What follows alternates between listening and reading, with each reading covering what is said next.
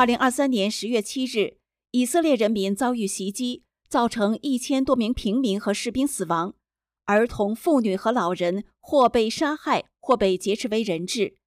这一恐怖事件的冲击波席卷了整个以色列，人们陷入恐惧和沮丧中。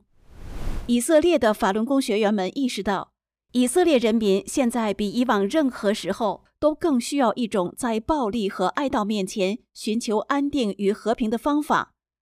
为了满足这一需要，学员们在这一特殊时期举办了网上教功班，教授法轮功的五套功法。每节课大约有十人参加。这让学功者有机会接受详细的指导。参加了网上学功的许多人都对教功的学员表示感谢，感谢为他们在这个战火纷飞的时期带来了希望。一位学功者写道：“亲爱的，谢谢你们，在暴行面前，每一点希望和宽慰都是幸运的，幸运的，幸运的。”感谢你们在国难时传播希望，让我感受到生命的力量。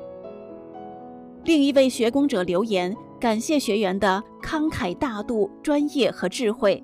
他还说，在这个经常充满暴力和仇恨的世界上，还有法轮大法这样正面的东西存在，真的令人感动。他写道：“因此，我要感谢你把法轮大法介绍给我。”神会奖励你所做的善事的。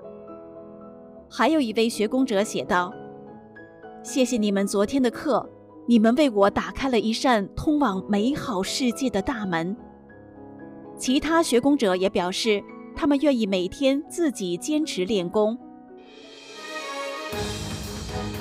在今年的战争爆发前，六月二十四日星期六。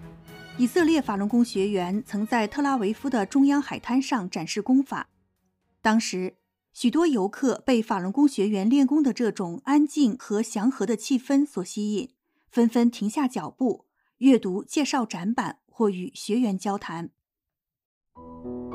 什穆里克·米兹拉西是一名前足球运动员，他指着写有“真善忍”的横幅说：“希望以色列的人民能知道法轮大法所倡导的价值观。”在他看来，善良是人类的基本价值之一，宽容有助于减少人与人之间的冲突。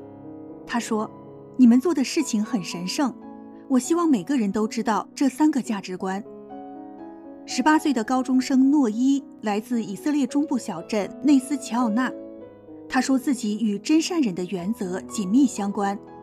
看到这些修炼者所做的事情，我感到平静和安宁。诺伊认为。忍是一种至高的价值观，他乐于在自己周围和世界上看到更多的宽容和忍耐。他还说，宽容和接纳他人很重要，他会尝试去这样做。画家奥兹来自维也纳，目前正在特拉维夫访问。他说，法轮功的练功及活动场面非常美丽，黄色和蓝色相间。他曾经在维也纳听说过中共对法轮功的迫害，但不知道法轮功是一种修炼方法。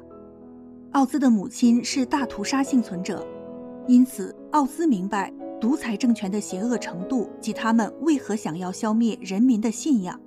奥兹相信，法轮大法的原则比他接触过的其他学科更强大。正是真善忍这三个价值观，加上修炼者的坚韧。让奥兹对中国人民充满希望。当我看到这些修炼者，我就看到了希望。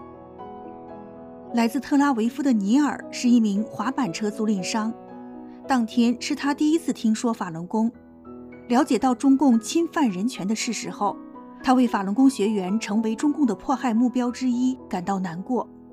这太可怕了，他说，是一种极端行为，与二战时发生的情况类似。却更糟糕。尼尔还说，他之所以停下脚步，是因为被展板上的“真善忍”三个字所吸引。他说：“我会尝试按照这些价值观生活，宽容对你、对他人以及整个环境都有好处。”那一天，幼儿园老师梅丽和丈夫正在海边庆祝她的四十一岁生日，他加入到法轮功学员的行列。学练第五套功法，练功后，美丽说：“我感觉到空气中有一股强大的力量，我感到一种非常强大的能量。”美丽表示，得知法轮功被中共迫害的真相，对她来说非常重要，因为她是大屠杀幸存者的第三代后裔。当听说对他祖先的迫害手段至今仍在使用时，梅丽感到震惊。她说：“世界上还发生这样的事情，真是太可怕了！活摘器官太可怕了，这让我很受启发。因为我了解到，中国有一些修炼者，即使在被迫害下，仍然坚持修炼。这是关于善和忍的伟大一课。”梅丽表示，她相信法轮大法可以造福全人类。她说：“希望我的女儿们能够在真善忍的世界里成长。感谢所有坚持真理的人，这非常美丽。”离开练功现场前，梅丽还说出自己的一个心愿，那就是若干年后，当她的女儿们度过四十一岁生日时，那时将不再有集中营，也不再有活摘器官。她承诺会告诉女儿们真善忍的价值。最后，刚开始学练的朋友可以在明慧网试用全长一小时的练功音乐。想学练法轮大法功法动作的朋友，可访问法轮大法网站的免费教功视频链接。本期的明慧简讯就到这里，欢迎观众朋友订阅、点赞、转发明慧电视频道。有建议和提问，请给我们留言。世界需要真善人，谢谢您的支持与分享。